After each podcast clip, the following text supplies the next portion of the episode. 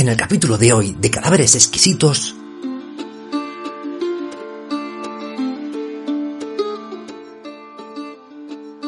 Coronavirus, amebas come cerebros, Pablo Casado, que Sánchez, Don Mariano.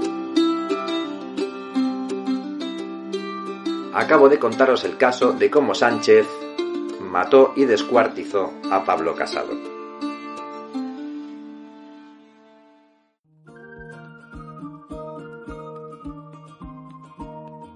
Creo que sé lo que estás pensando. Estás pensando que el título del podcast de hoy no es más que un clickbait de manual.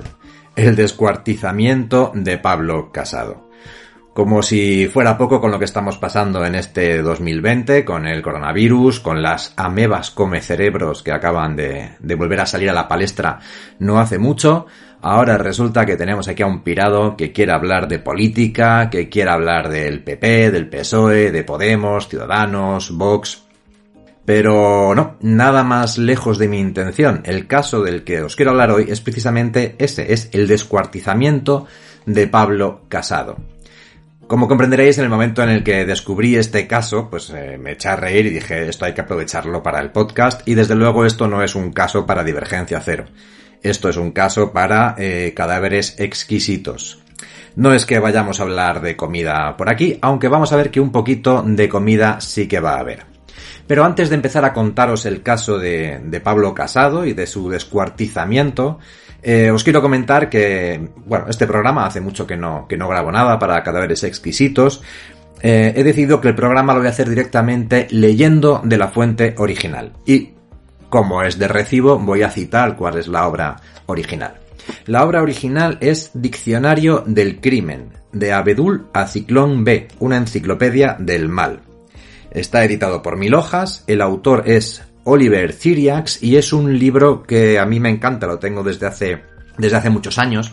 Está impreso en papel de Biblia, tiene unas 900 eh, páginas y bueno, es un manual de referencia muy interesante de todo lo que tiene que ver el crimen, de, bueno, historia del crimen, crímenes famosos, investigadores, anécdotas.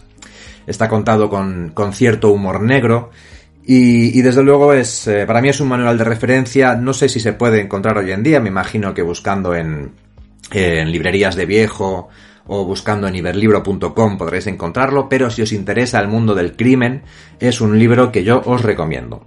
Vale, no me enrollo más y os voy a leer ya mismo, con algún comentario mío por encima, según se me vaya ocurriendo, el caso del descuartizamiento de Pablo Casado. Pablo Casado, que no es este Pablo Casado, es otro Pablo Casado, ¿vale? Bien, eh, os leo. El jueves 2 de mayo de 1929, en la estación del mediodía de Madrid, empleados del ferrocarril decidieron abrir un cajón que no había sido reclamado por su destinatario dentro del plazo previsto por los reglamentos. Se trataba de un cofre de madera de un metro de largo por medio metro de ancho. Al principio pensaron que en su interior habría herramientas, ya que el peso del cajón era considerable. Sin embargo, al forzar la tapa, notaron un fuerte olor, con lo que la posibilidad de que el cajón contuviese útiles o maquinarias, pues quedó totalmente descartada. Prosiguieron con la tarea mientras aquel olor nauseabundo iba en aumento, lo que despertó la curiosidad de otros empleados que se sumaron a los primeros.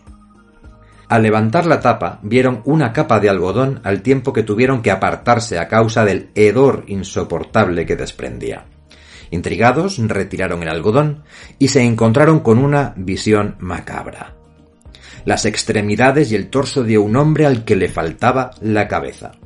Como veis, en cadáveres exquisitos nos encantan cuando los crímenes tienen que ver con cabezas. A veces tenemos cabezas que aparecen sueltas por ahí, desvinculadas de su cuerpo y a veces como ahora, pues cuerpos mm, al cual eh, le han arrancado la cabeza. Bien, en este caso, lo que aparecieron fueron las extremidades y el torso de un hombre al que le faltaba la cabeza. Una vez repuestos de la impresión inicial, los trabajadores del ferrocarril procedieron a abrir puertas y ventanas para airear el ambiente, como es lógico, ya que la atmósfera era irrespirable. Sin pérdida de tiempo, avisaron a la policía. El juez, don Mariano Rodríguez, dispuso las diligencias pertinentes y ordenó que la caja con su escalofriante contenido fuese trasladada al depósito judicial. Se tomó nota de la consignación del cajón a nombre de José Pérez. Es decir, el cajón eh, estaba enviado a nombre de José Pérez, que viene a ser algo así como eh, John Doe o John Smith en, Estados Unidos. Aquí llegó a nombre de José Pérez. El siniestro envío había sido hecho desde Barcelona el día 10 de diciembre de 1928. 10 de diciembre, 1928. Recordemos que fue el 2 de mayo del 29 cuando se encontró y se abrió el cajón. ¿vale? Es decir, habían pasado eh, meses desde su envío. Aquellos, aquellas, aquel José Pérez que se había enviado desde Barcelona y que fue el 10 de diciembre de 1928, aquellas fueron las primeras pistas de que se disponía para iniciar la búsqueda tanto de la víctima como de los responsables de su muerte. Los periódicos de la época comentaron el suceso describiendo con lujo de detalles el contenido de la caja restos humanos en estado de descomposición con una tonalidad verdosa. Se iniciaron las investigaciones. No sorprendió a nadie que los datos de la consignación fueran falsos, pero gracias a la fecha de envío y al examen del médico forense pudo saberse que la víctima había sido asesinada entre los días 8 y 9 de diciembre, y que el cuerpo correspondía a un hombre de unos 30 años aproximadamente. Con estos datos y la colaboración de unos amigos de una persona desaparecida, los restos fueron identificados como pertenecientes a Pablo Casado Navas, de 30 años de edad, fabricante de cajas de bombones. Los datos se confirmaron cuando el dueño del piso en que vivía Casado denunció la extraña y repentina desaparición de su inquilino. Todo coincidía con los datos obtenidos en la pesquisa, incluida la fecha de su posible muerte, entre los días 8 y 9 de diciembre, ya que el arrendatario dijo que su inquilino había desaparecido el día 8 de diciembre. La policía no desaprovechó la valiosa información obtenida y, después de una meticulosa investigación, dirigió sus sospechas hacia dos allegados de la víctima. Por un lado, su criado, Ricardo Sánchez Seco, de 25 años de edad, y por el otro, el socio de casado, José María Figueras, de 22, perteneciente a una acomodada familia catalana.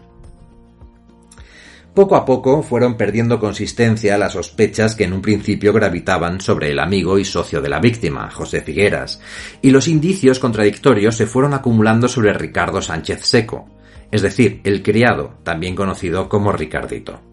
El martes 7 de mayo de 1929, en el diario Las Noticias, podía leerse el siguiente titular sobre el caso. Se acentúa la culpabilidad del criado Ricardo. José María Figueras, el socio, quedó en libertad al probarse por completo su inocencia. Todo lo contrario sucedió con Ricardo Sánchez Seco, que el día 27 de mayo de 1929 se declaró culpable del crimen de la calle Urteu. Según el relato de su confesión, el asesinato tuvo lugar el 8 de diciembre. Pablo Casado regresó a su piso muy avanzada la noche y despertó a gritos a Ricardo, exigiéndole que le preparara una sopa y huevos. El criado se negó a hacerlo ya que era muy tarde. Casado le dijo que ya estaba harto de él y que lo despediría de su empleo. Ambos discutieron hasta que Sánchez cogió una plancha y propinó con ella un golpe en la cabeza de su patrón. Casado cayó al tiempo que se aferraba de un mechón del pelo del criado, que conservó en la mano mientras agonizaba. Al advertir que había muerto, Ricardo decapitó el cadáver con un cuchillo grande de cocina. Más tarde utilizó un serrucho para descuartizarlo, envolvió su cabeza con papel y la arrojó al mar en el puerto de Barcelona. Introdujo el resto del cadáver en un cajón y lo envió por tren a Madrid, y con datos falsos. Sánchez había cumplido los 25 años cuando ingresó en prisión. Tiempo más tarde, se benefició de un indulto, salió en libertad y nunca más se tuvieron noticias de él.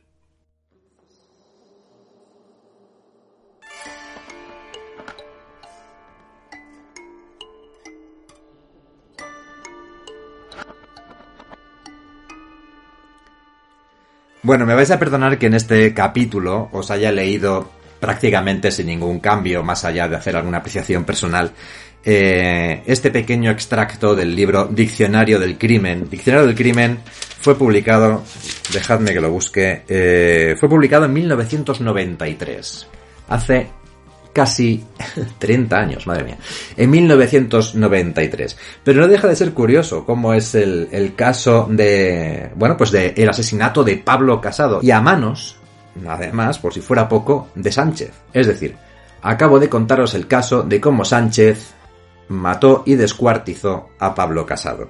Lógicamente, esto, esto es una historia real, no me la estoy inventando, está en el libro, pero ojo, fue en 1929, no quiero dar ideas a ningún Sánchez ni a ningún casado de la actualidad. Podéis soñar con ello, podéis imaginarlo de un lado o de otro, podéis cambiar los nombres y los apellidos, pero por Dios, no matéis ni descuarticéis a nadie. Los peces del puerto de Barcelona no necesitan ningún cadáver exquisito más del que alimentarse.